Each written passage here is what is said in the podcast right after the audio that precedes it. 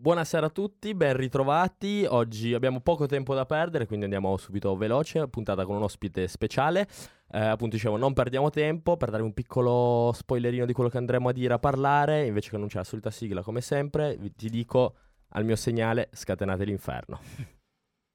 Un programma ad alto contenuto di informazione, riflessione e polemicità. Tenere lontano dalla portata dei bambini. Grazie a Salva con nome, non avrai paura. L'attualità diventa un gioco. Senza censura! Mela, ti lascio fare gli onori di casa. A me? Sì, sì, sì, sì. No, vai, inizia tu. No, inizio io, va bene. Allora, io direi che possiamo dare il benvenuto alla professoressa Sara Martin, che è qui con noi. Eh, tutto bene? Tutto benissimo. Ok, ci scusiamo già per la nostra poca professionalità e il nostro poco anticipo, eh, No, anzi, eh, eh, del nostro grande ritardo. Esatto, il non essere puntuali mai.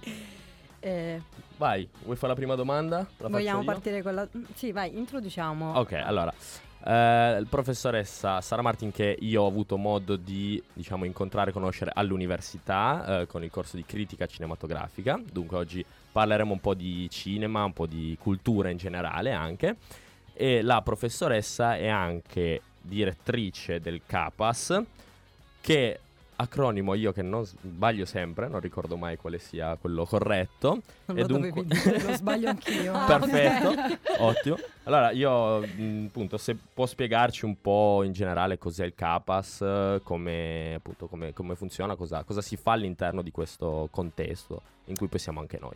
Ok, allora CAPAS, ac- l'acronico- m, acronimo lo sbaglio anch'io, quindi non lo diciamo, facciamo finta che lo sappiano tutti. Comunque è un centro che è rivolto a tutti gli studenti dell'Ateneo, eh, dentro al quale noi ci siamo dentro in questo momento. Ci sono svariate attività proposte agli studenti o che gli studenti vogliono proporre. Quindi c'è la radio dove siamo, c'è Video Ateneo che è qua a fianco, stanno facendo un seminario proprio adesso, c'è il gruppo teatrale, idem, sono lì al lavoro, li ho appena visti, poi c'è il coro, c'è l'orchestra, c'è il gruppo eh, social, vengono organizzati una serie di eh, seminari, di workshop, è un luogo, diciamo così, dove gli studenti possono esprimersi e trovare qualcosa che magari non trovano nelle aule universitarie, anche imparare a fare eh, concretamente delle cose eh, che vengono tante volte soltanto studiate sui libri. Ecco. È sicuramente un luogo molto molto utile, noi parliamo per esperienza, abbiamo imparato, stiamo comunque imparando tantissimo da questo posto, ehm, però per questo motivo appunto noi mh, abbiamo deciso di introdurla ehm, pensando appunto a chi ci ascolta e non conosce questo posto, quindi appunto per questo la domanda come spiegherebbe, come presenterebbe appunto il CAPAS a chi non lo conosce. Secondo lei quindi quanto è importante un luogo del genere che non è diciamo presente in tutte le università io almeno ehm, nella mia triennale cioè nella mia università appunto dove ho seguito la triennale non, non- vi era alcun diciamo posto a disposizione per i ragazzi del genere. Quindi secondo lei quanta importanza ha un, un luogo del genere e un lavoro in questo caso il suo per poter permettere ai giovani di poter esprimersi ecco Ma allora io lo trovo fondamentale perché non basta eh, fare gli esami, non basta superare gli esami, non basta laurearsi, perché gli anni dell'università servono proprio a formarsi e conoscere bene la storia del cinema o la storia della radio o eh, il teatro dal punto di vista storico non è sufficiente poi eh, per immettersi nel mondo del lavoro eh, e non è sufficiente neanche dal punto di vista umano, nel senso che in questi luoghi eh, si fanno delle conoscenze anche con studenti magari che non seguono il tuo stesso corso di laurea o che sono un anno avanti, un anno indietro, quindi è eh, da una parte un luogo eh, aggregativo, dall'altro un luogo dove piano piano puoi imparare o anche sperimentare quello che potrebbe essere il tuo futuro. Delle volte provi a fare la radio e ti accorgi che non ti piace eh, e allora ti sposti provando a fare teatro oppure a prendere in mano una eh, telecamera o fare qualsiasi altra cosa. Quindi è fondamentale. Quello che eh, io spingo sempre gli studenti a fare è sfruttare tutto il tempo che avete, perché poi eh, man mano che si cresce, si comincia a lavorare, il tempo diventa sempre più poco. Eh, sempre, sempre più poco è una cosa che non si può dire, sempre meno. Va bene Eh, però dopo una giornata di lavoro appunto non si parla neanche più bene. Quindi eh, sfruttatelo, sfruttatelo. Sì, noi possiamo confermare tutto, anche perché noi non ci conoscevamo, ci siamo conosciuti qua all'interno, eh, quindi appunto come prima cosa sicuramente un luogo di aggregazione e soprattutto un posto dalla quale avere tantissime opportunità. Parlo io in prima persona. Eh, ho conosciuto Carlo Ancelotti grazie al Capas, Ecco. quindi eh, devo dire Che che... lo dirà per sempre, Eh, oh. anche un punto di Sei tu morte. che hai fatto lo speaker. Sì, l'ho Ah, fatto ok, io. ok. E quindi... Oh, una cosa hai che è ragione, successa nella hai vita, ragione, quindi... hai ragione.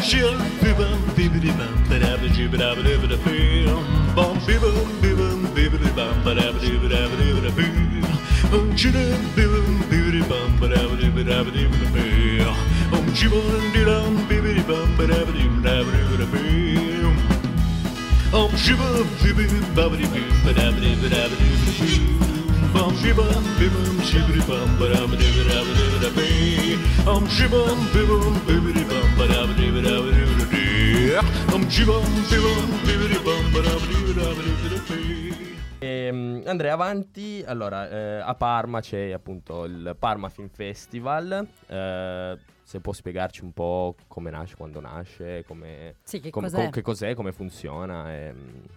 Certo, allora, Parma Film Festival è una realtà cittadina che nasce molto tempo fa, quest'anno c'è stata la 26esima edizione, però Parma Film Festival come lo conosciamo noi, come lo conosciamo noi intendo anche dalla parte dell'università, eh, è piuttosto recente, diciamo che avrà 5-6 anni indicativamente. Eh, un po' di anni fa eh, il Parma Film Festival ha deciso di eh, ingrandirsi e di diventare una realtà più diffusa a livello eh, territoriale, a livello cittadino e quindi è stata coinvolta l'università.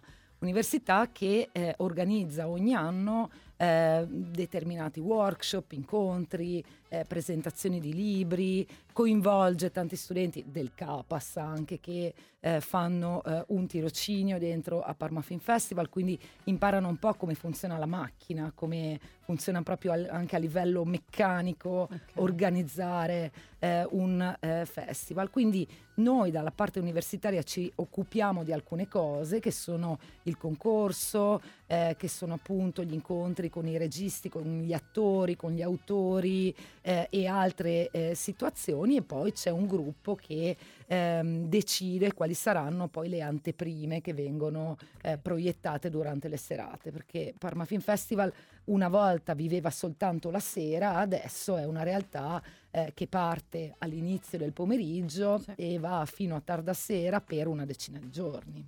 E poi viene premiato, ci sono dei premi, giusto? Che Ci vengono- sono dei premi, sì, c'è un concorso che è dedicato a eh, documentaristi under 35 ehm, che hanno realizzato dei film nell'anno precedente Ok. o fino all'anno in cui viene eh, poi eh, calendarizzato il festival ed è un concorso che sta funzionando molto bene perché c'è una selezione molto accurata eh, di una decina di titoli e poi eh, uno vince il Parma Film Festival e poi ci sono anche eh, dei premi eh, minori, diciamo così, come eh, per esempio il premio del pubblico eh, alle anteprime che vengono, proiettate, che vengono proiettate la sera.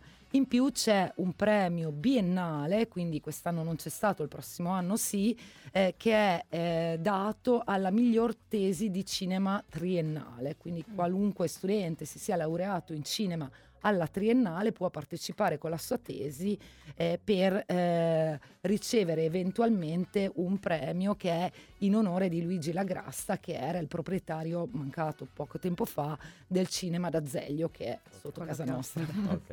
Eh, a proposito di anteprime, allora io sono stato a vedere eh, i documentari al pomeriggio Mhm. quest'anno, eh, per il suo esame tra l'altro. Eh. Ehm, però quello che mm, mi aveva un po' incuriosito e che mi interessava un po' sapere da lei era la scelta editoriale che c'è dietro l- la trasmissione del...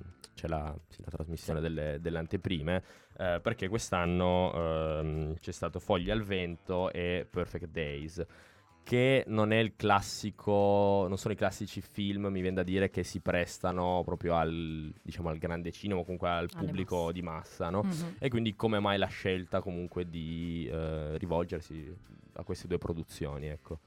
Sì, allora, ehm, un festival eh, cittadino ma che si propone di avere anche un respiro almeno nazionale, è un festival che deve sempre fare i conti eh, con eh, una realtà che si trova in mezzo tra eh, il mainstream, il grande pubblico, e la eh, scelta eh, di offrire qualcosa di più al grande pubblico. Eh, non è bello magari da dire, ma è così. L'intento è quello in qualche modo di educare il pubblico alla sala. Eh, il pubblico di Parma Film Festival eh, riempie la sala proprio perché c'è un evento che dura 8-9 giorni e ehm, si affeziona e quindi va a prescindere al cinema perché il film è proposto dal festival. Quindi tu riesci ad intercettare quelle persone che forse Kaurismäki non lo avrebbero calcolato minimamente perché è all'interno di un programma di qualità che ti offre il festival. Quindi piano piano puoi, diciamo così, alzare un po' l'asticella e proporre a un pubblico abituato a vedere dei film eh, più pop, diciamo così, anche alcune cose come Wenders, Kaurismäki e altri. Quindi è una piccola sfida che viene lanciata al pubblico e il pubblico quest'anno ha risposto benissimo. Mo- molto Era la interessante. mia domanda, infatti è stato ben accolto come, come sfida, quindi Sì.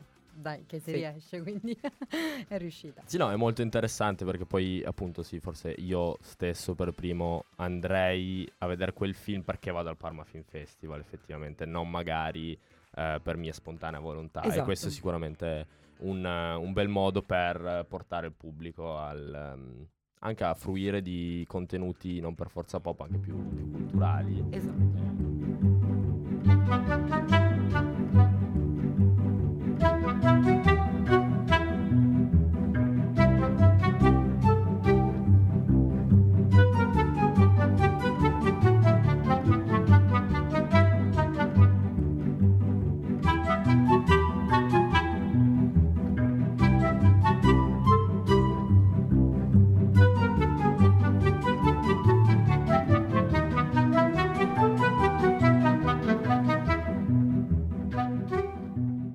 Allora, eccoci ritornati su Radio Revolution. Lascio la parola al nostro regista Omar che eh, aveva qualche curiosità e quindi lascio a te la, la parola. Intanto salve.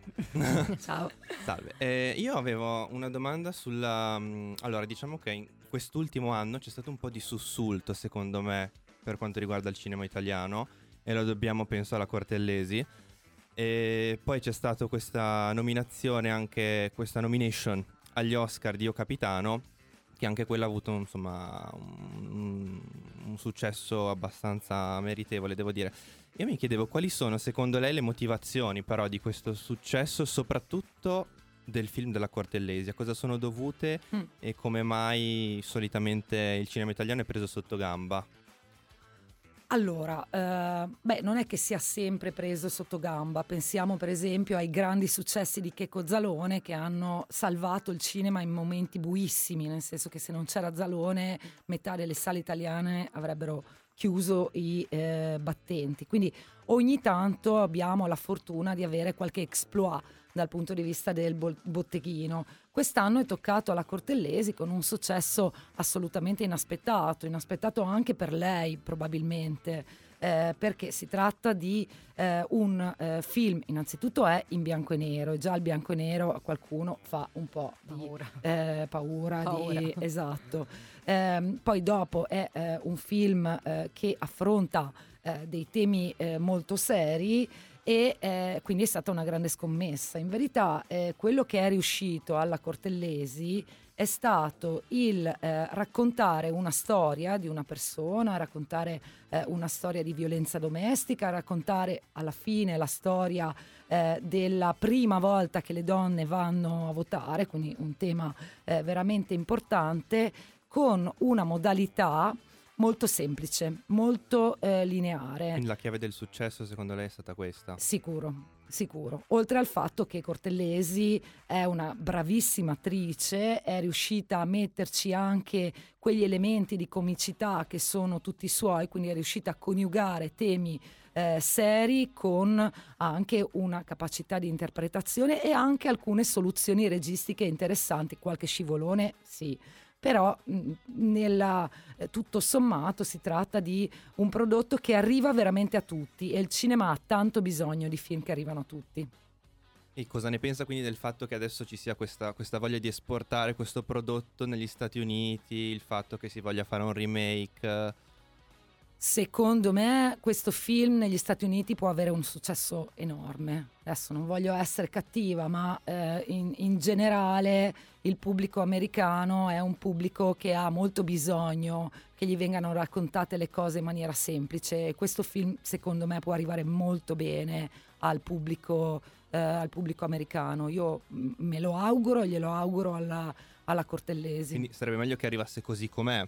Secondo magari, me so, sì. magari doppiato ma... Eh... Sì, gli, gli, americani non sono abituati esatto. al doppiaggio, quindi probabilmente mm. eh, se arriverà eh, con i sottotitoli sarà ottimo. Poi gli americani sono anche molto fan dei remake, ma perché no? Perché no? Anche un remake ci può eh, stare, ci può stare sì.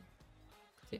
A proposito, tu hai citato Io Capitano, eh, quindi candidatura agli Oscar che eh, sono state fatte da non troppo tempo, adesso non so bene quando è che sono uscite? Dieci giorni fa. Perfetto, ecco.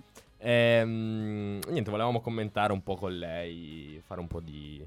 Beh, allora, Io Capitano è un film molto bello, veramente eh, molto bello, con degli interpreti che sono eh, per la prima volta ripresi da eh, una telecamera e che fanno un lavoro meraviglioso. Eh, Garrone eh, ha eh, studiato molto a fondo e si è anche affidato molto ai racconti delle persone che quel viaggio lo hanno vissuto, quindi è entrato in punta di piedi eh, dentro a una storia che non era sua e, e, a una cultura che non era sua. In più ha eh, avuto ha il merito di aver tentato di raccontare una storia non dalla parte eh, di eh, ragazzi perdenti o eh, ragazzi disagiati eh, in qualche modo, ma di ragazzi che hanno un sogno, un sogno come tutti i ragazzi del mondo. Il loro sogno è quello di eh, fare della musica e di diventare degli influencer e questo punto di vista è eh, un elemento di grande forza per poi raccontare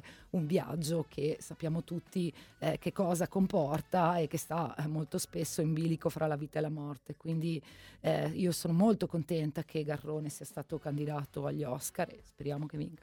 Speriamo, anche perché un italiano non vince un Oscar, penso, da, da Benigni.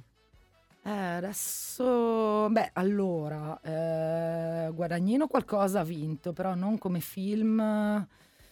Comunque è un sacco Cioè, di eh, tempo. molti- quindi farebbe bene anche al, al Farebbe cinema, molto bene. al sì. cinema italiano. Mm, mm. Eh, invece eh, un altro film che appunto ha fatto un grande successo, forse anche inaspettato, che è stato Barbie, Eh. ha fatto anche discutere per quanto riguarda le candidature agli Oscar, perché sono state escluse Margot Robbie e ehm, Greta Gerwig. Sì, sì, Garwig. Garwig, ok, grazie. e, mm, appunto, mm, secondo lei come mm, giustifica o comunque quale Mm. pensa che siano le motivazioni che stanno alla base di questa esclusione, Mm. eh, quando poi invece è stato mm, Sì. candidato Ryan Gosling come attore non protagonista e eh, appunto mm, un, po', cioè, un po' come il film, un po' la narrazione che è il film, poi viene esclusa la protagonista, la, la- la donna e invece viene candidato L'uomo. Ryan Gosling, l'uomo e quindi... Dunque, le dinamiche delle candidature sono sempre un mistero. Storicamente, eh, proprio la storia del cinema ci mostra come tanti film eh, o tanti attori esclusi siano stati poi premiati eh, dalla storia, da- da- dalle persone che i film li hanno visti e li hanno amati. Quindi non è che una candidatura o no agli Oscar sia sinonimo di eh, successo e eh, bravura. Quindi ecco, eh, che cosa succeda nei momenti in cui vengono eh, candidati attori, registi, eccetera, agli Oscar tante volte suona, suona un po' strano. Quello che a me eh, è sembrato un po' strano in, questo, eh, in questa candidatura è il fatto che eh, l'attrice eh, non sia stata candidata, mentre è stata candidata ehm, Emma Stone con due interpretazioni che si assomigliano molto. Perché entrambe eh, le eh, attrici in film diversi, Povere Creature e eh, Barbie, hanno uno stile di ehm, interpretazione molto simile, in verità. Sono entrambe eh, delle bambole, eh, delle, quasi delle, delle, degli oggetti personificati e sarebbe stato bello vedere chi delle due poi alla fine prendeva in mano la statuetta. Io penso che sarebbe stata una bella, una bella gara fra Sfida, le due, sì. questo eh, mi dispiace. Dopodiché il film benvengano, come il film della Cortellesi, benvengano film come Barbie, che ha i suoi difetti ma ha portato al cinema una marea di gente, ehm, la regista ha fatto anche delle cose migliori, insomma il film ha i suoi difetti, certo. però benvengano film come questi. Certo, certo. Sarebbe sicuramente stata, come si dice, una battaglia epica. The personalities on this radio show are going to take a quick break. They're going to get a cup of coffee, call mommy and ask for gas money, and they'll be right back. Mm, prego Mela, so che tu avevi preparato qualcosina. Sì, no, lei aveva giustamente um, citato il ritorno nelle sale. Sappiamo che dopo il Covid c'è stato un po' il timore che effettivamente questi luoghi, soprattutto appunto di aggregazione, proprio no, intesi in questo modo qui, potessero, tra virgolette, morire. Eh, fortunatamente non è stato così, quindi abbiamo visto che eh, nell'ultimo periodo, soprattutto nell'ultimo anno, c'è stato un ritorno di massa in, uh, al cinema. Ehm, cosa ne pensa effettivamente? Cioè, molte persone sono lì e noi abbiamo rilanciato un po' questa domanda anche ai nostri ascoltatori sui social, quindi le risposte sono state un po' varie. Ehm, dalla scelta appunto di andare al cinema piuttosto che attendere che il cinema arrivi a casa, quindi mm. attraverso queste piattaforme streaming. E, ehm, la considerazione che spesso però um, mi trovo a fare o comunque um, rispetto alle persone con cui parlo, io sono, vengo da una famiglia molto numerosa, quindi parlare di andare al cinema è un po' un costo, cioè porta con sé un costo molto elevato. Quindi molto spesso le persone mi dicono sì, mh, mm, mi piacerebbe, però purtroppo non è il caso. Ecco, Cosa ne pensa lei di, questa, di questo ritorno mh, del luogo, dei, dei, costi, se effettivamente è un, un qualcosa che mh, negli anni ha un po' eh, diciamo, influito su appunto la frequenza al cinema? Allora, partiamo dal presupposto che il cinema si dichiara morto praticamente da quando è nato, nel senso che puntualmente si eh, stabilisce che eh, le persone non andranno più al cinema e questo ancora eh, dal 1895 in avanti non si è verificato. Fortunatamente. Fortunatamente. Ehm, eh, il Covid ha ovviamente bloccato eh, la possibilità di andare al cinema e quindi i cinema hanno perso quella che era l'abitudine ad uh-huh. andare al cinema da parte di tanti spettatori che vuoi una volta a settimana, una volta al mese, eh, ogni tanto eh, uscivano per andare al cinema. Riacquisire eh, questo tipo di routine, questa abitudine, sì. è costato molto, il cinema ha sofferto molto. Poi, fortunatamente, grazie ad eventi come Barbie, come Oppenheimer quest'estate e anche altri, la Cortellesi, l'abbiamo sì. appena detto, e tanti altri film, eh, a poco a poco eh, le persone si sono riabituate ad andare in sala perché vedere i film in streaming è una cosa, e lo facciamo tutti e benvengano, andare in sala eh, al buio emozione. è un'altra emozione, il cinema è qualcosa di di altro. Relativamente alla questione dei costi, in verità ehm, è un po' un mito da sfatare, nel senso che ehm, abbonamenti eh, e possibilità eh, ci sono parecchie. In verità, eh, se io vado, adesso ve lo dico brutalmente, al The Space, se io compro la tesserina da sette ingressi, sì. spendo 50 euro. Sono 7 euro eh, no, adesso beh, non so fare i conti, comunque spendo sì, no, più 6, o meno 7, sono sui 5-6 euro 5-6 euro a biglietto. Con 5 euro bevo un drink.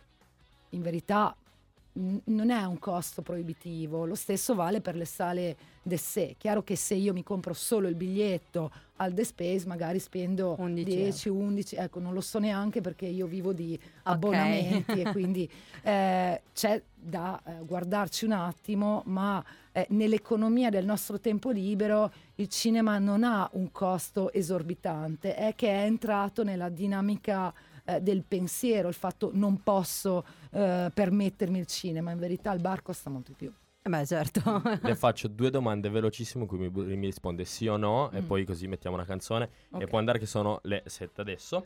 Ehm, è l'ultimo film di Miyazaki, l'ultima animazione di film Miyazaki, sì o no?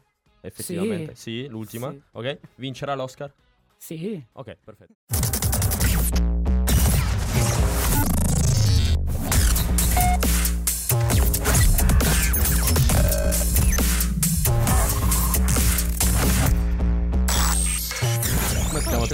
Tornati. Non te Ehm, l'aspettavi, vero? No, Io sono tornata. Le abbiamo insegnato che per scegliere le canzoni deve andare nelle playlist delle radio, cercare quelle che sono più sue. ascoltate e non guardare le sue playlist. Perfetto. Sei tornata, sei tornata subito a parlare, è incredibile. Ma sì, perché allora, tutta la allora, puntata? eh, allora, io avere minuti scanditi così un po' mi viene l'ansia. Eh, ma è la radio.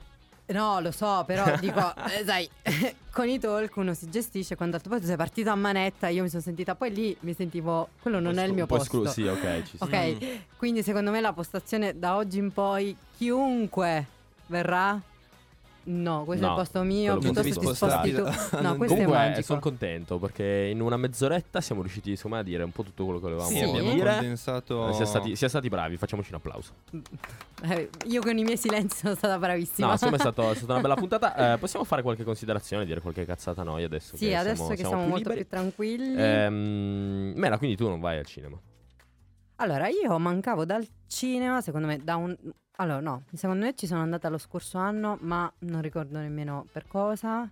Eh, sì, quando c'era quella promozione la settimana... Eh, tipo 1,50 euro ah, forse era. Sì, all'incirca Sì, sì, sì, che sono c'era questa anch'io. promozione ehm, per Mm. incentivare appunto il ritorno nelle sale.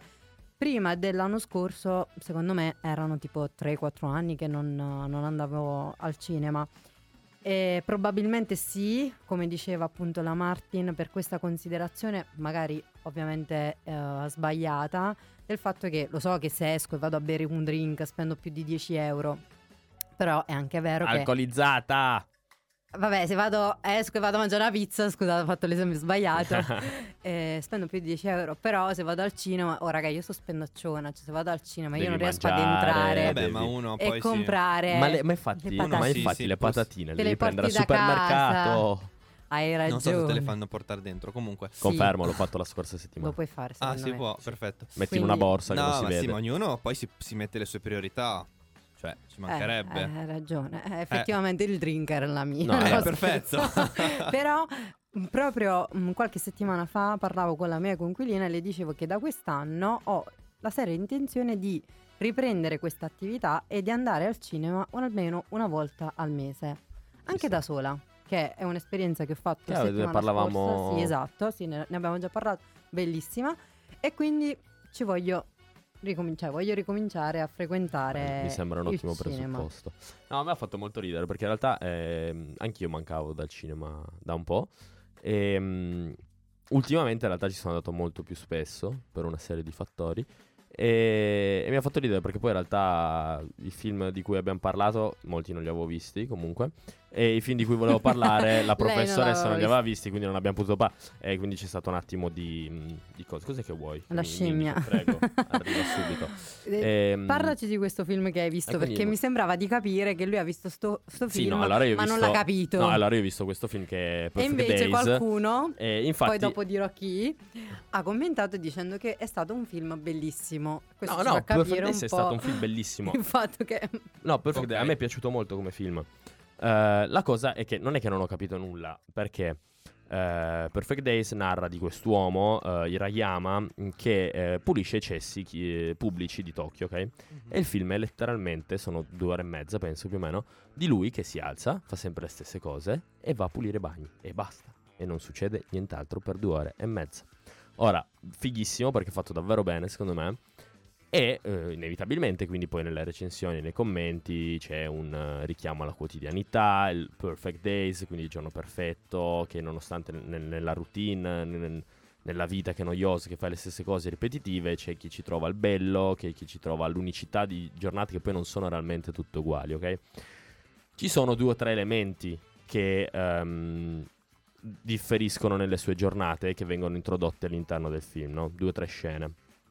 Queste scene io gli ho dato particolarmente peso perché interrompono la quotidianità, la ripetitività anche delle scene, quindi suppongo che abbiano un peso importante. Nelle recensioni, nei commenti che poi sono andato a vedere, queste scene eh, non vengono prese troppo in considerazione quanto in realtà le ho prese io. O comunque io mi sono fatto tutta una, mm, una mia idea su quella che è la storia passata di quest'uomo, Hirayama, che è sulla cinquantina più o meno, di quella che è la sua storia passata perché eh, le scene, mh, c'è la sorella, c'è la nipote, ci sono degli scontri, si vede che non vanno d'accordo, che mh, a un certo punto della loro vita qualcosa si è rotto, Ok. così. E ci sono tutta una serie di elementi eh, che mi hanno fatto, mi hanno portato a pensare ad una... Vabbè, spesso Ad una mia nei, storia, nei ad una mia storia. di avere Ma a un'interpretazione me mi sembrava di aver. No, ma non è una questione di interpretazione diversa. A me mi sembrava di aver colto. Di essere stato proprio l'illuminato che aveva trovato la chiave di lettura incredibile che nessuno coglieva. Che o è così, ma non ho ancora trovato la conferma da nessuna parte. Quindi io sono un genio incompreso. Oppure sono solo stupido e basta. Però, come dicevano, ho parlato con la Martin a microfoni spenti. Lei mi diceva che è proprio questo il bello del cinema d'autore. Per cui un cinema pop, un film pop, come può essere, non travisate le mie parole, quello della Cortellesi, che ti spiega tutto.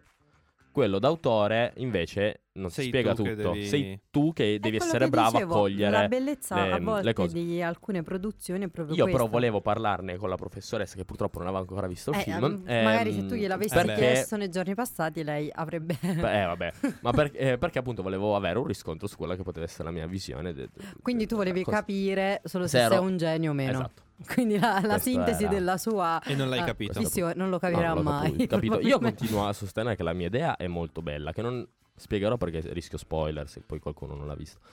Però poi magari ne parleremo più avanti. Omar, invece il tuo ultimo film al cinema? Eh, Barbie. Barbie. Sì, che quindi- dicevi ti è piaciuto? Sì, mi è piaciuto. Poi, vabbè, eh, se uno vuole mettersi a fare critica, ovviamente sì, mm, ci sono dei difetti nei dialoghi, ci sono dei difetti. mm, Del tipo?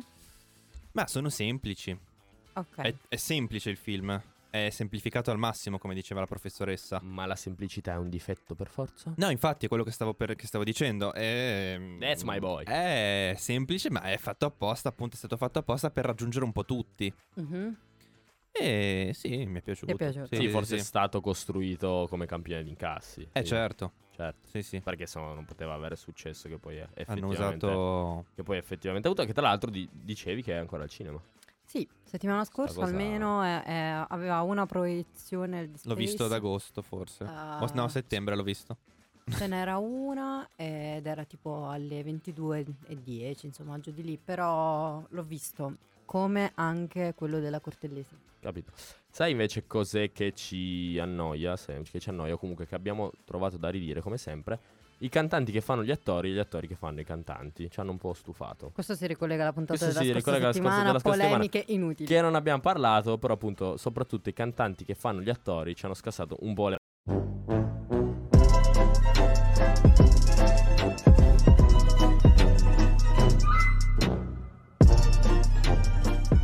siamo già all'ultimo talk prima delle conclusioni. Ah, Sì. finalmente andiamo a mangiare. Come finalmente? Questa puntata è volata, non ti È sei volata. divertita. Hai detto Tan- che non hai capito niente. No, quello eri tu al cinema, non io. No, no, tu hai detto, eh, ero qua come quando ti sposi che non capisci niente. Sì, nel senso che sai, l'emozione presa così. Bene, Prego. allora siamo all'ultimo talk, Ti giusto? faccio fare la parte social. Ah, ah, quindi Prego, devo un it's your attimino... job. Sì, abbiamo praticamente chiesto ai nostri amici di Instagram che co- Aspetta, ma che io non sono sul profilo eh, giusto, quindi un attimino.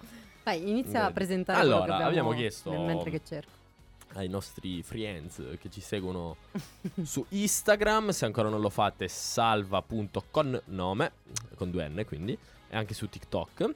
E comunque, appunto, dove ogni tanto chiediamo prima delle puntate pareri per commentare insieme poi durante la puntata.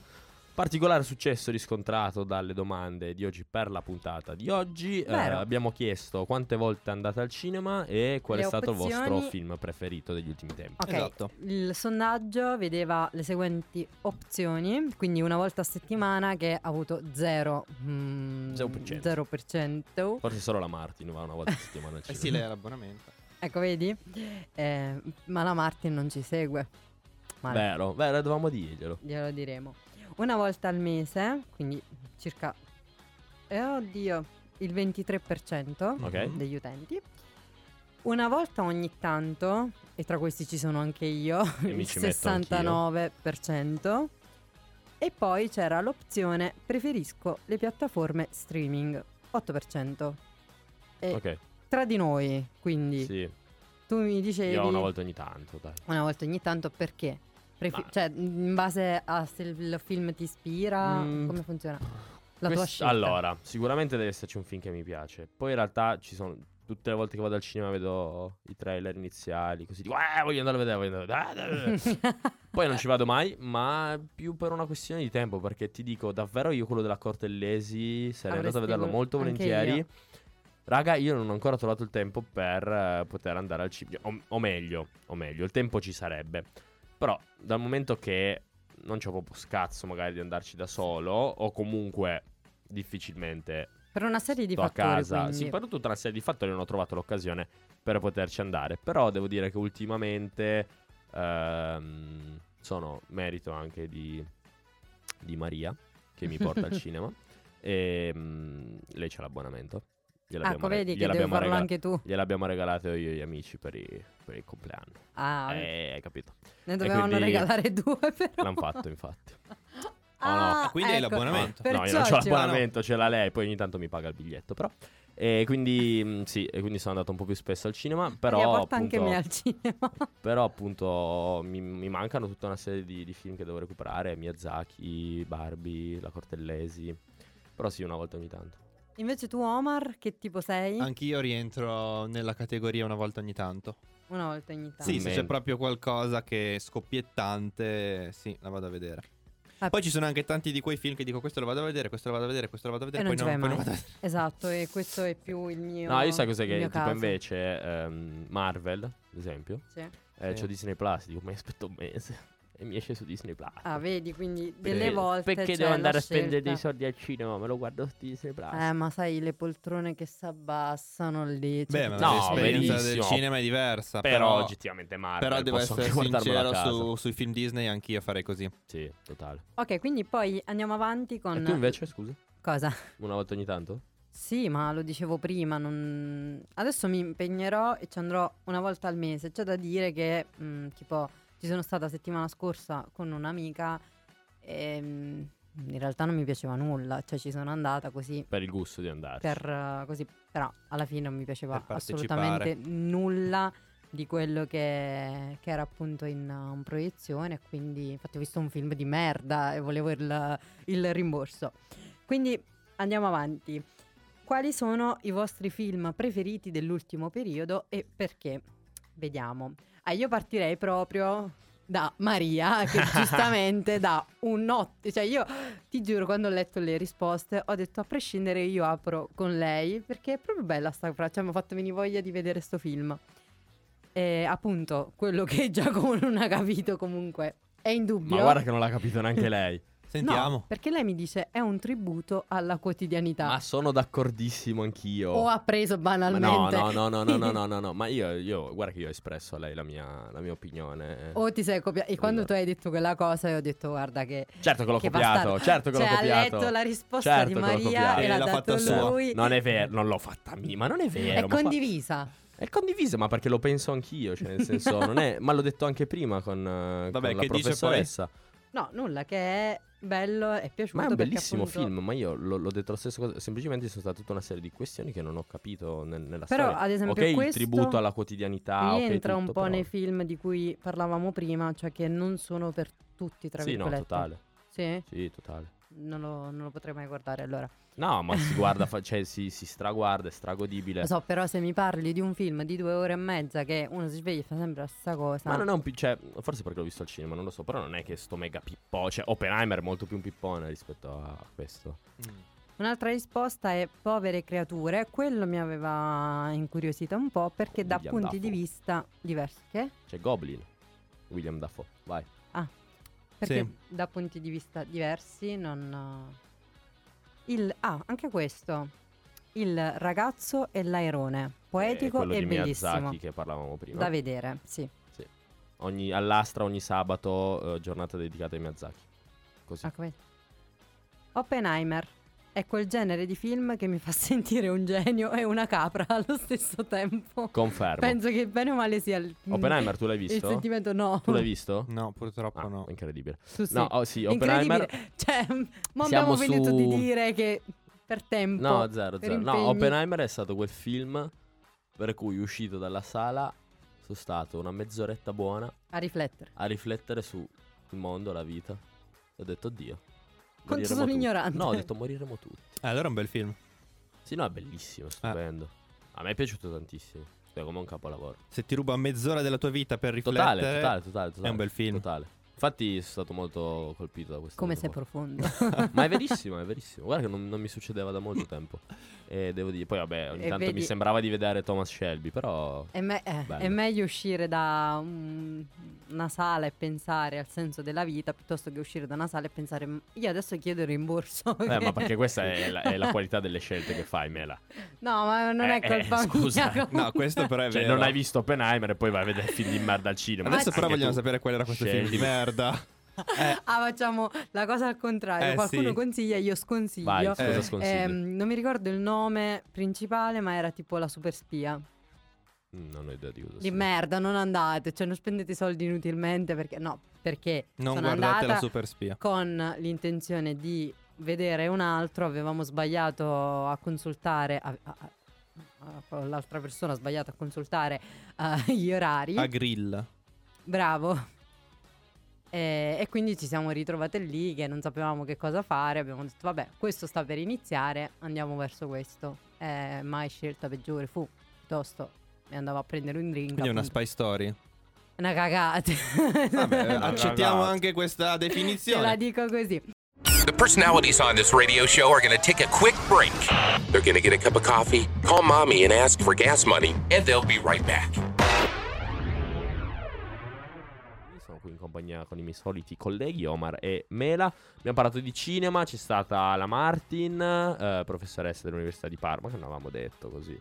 Eh, comunque appunto professoressa, l'abbiamo sì detto. no ho detto professoressa però professoressa dell'Università di Parma ehm, niente è stato molto figo sono stato molto contento Ehm, e, Precisiamo che tu hai detto la mia professoressa ha già dato un esame, non era Sì, già qui dato per- l'esame, non, non era qui per, per, no, lecchinaggio. No, No, no, no, no. Poi non mi sembra una persona che si presti a questo tipo No. di cose. quindi- No, Vabbè, ma no. noi tu non sei di questo tipo, quindi abbiamo aspettato No, eh, assolutamente. l'invito. l'abbiamo Io mh, concluderei su quello che ci ha detto la Martin prima di lasciarci, cioè andate al cinema. eh, perché eh, appunto, come abbiamo detto, è una spesa che in realtà non È è, così elevata. Sì, no, fa una bene. spesa che non è così elevata e sicuramente riempie le menti e i cuori di tante persone molto di più di quanto può farlo una sbronza al Giove Drink, vero Mela? In che senso? Così, no? In che era senso? una Era, era una una- provocazione. Sì, una provocazione. Nel senso, tu, eh no, perché io piuttosto vado a bermi un drink a questo punto. No, no, e no, io allora- non ho detto questo. Allora voglio il rimborso. Madonna, che fa. Poi dite che, che lui non è polemico. Sì, andiamo al Eh, cinema. Poi adesso, appunto, lei ha dato anche un consiglio, no? Così al volo. sì, vai. Quello dei, mh, di cercare perché ci sono appunto delle, mh, degli, degli sconti o comunque dei modi per poter risparmiare. Ne abbiamo parlato Cioè anche noi di questo abbonamento. Le spese, se vuoi pagarci, regalarcene un paio. Noi siamo qua perché abbiamo già detto il tuo nome tante volte. Ah, ok. Comunque, eh, 35 euro se non sbaglio. Eh beh, stiamo cinque- facendo proprio la, Eh la, no, la vabbè, oh, adesso 35 euro 5 ingressi mi sembra. Comunque sono sui 5-6 euro a biglietto. Se fai il, ehm, l'abbonamento. 5 ingressi, 35? Eh, mi pare di sì. Allora sono 7 euro. Eh, 7 euro così. Però poi dopo tipo che tu ricarichi, poi vinci tipo il popcorn. Ah, Eh, allora vedi che- farlo. E quindi sì, è interessante, sicuramente conveniente. Dai, quindi ci vediamo tutti al cinema. Ci vediamo tutti al cinema. Scegliete voi però la Eh, proiezione da vedere. Salva con nome sarà, ci sarà una proiezione salva con nome. Eh, ci vediamo giovedì prossimo, come sempre, dalle 18.30 alle 19.30, qui su Salva con nome, su Instagram. Parleremo di Sanremo, tante cose, non ci siamo dimenticati, ne parliamo questa settimana, tutte cose, vincitore, vincitrice, varie. Polemiche. Omar darà il meglio di sé. Mm. A giovedì. Ciao. Ciao.